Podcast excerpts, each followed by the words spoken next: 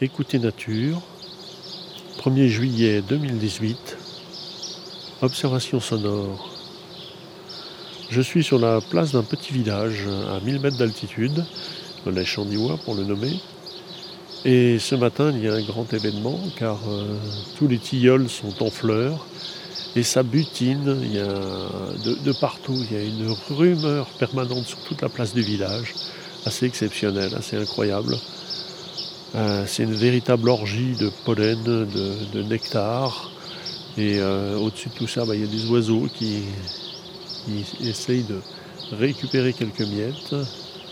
Donc euh, c'est principalement des abeilles, des mouches, des cirfes, toutes sortes d'insectes qui viennent butiner à foison ces milliers, milliers, milliers de, fleurs de tilleuls.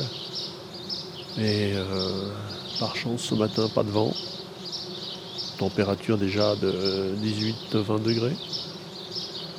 Et je vous laisse donc euh, à cette écoute.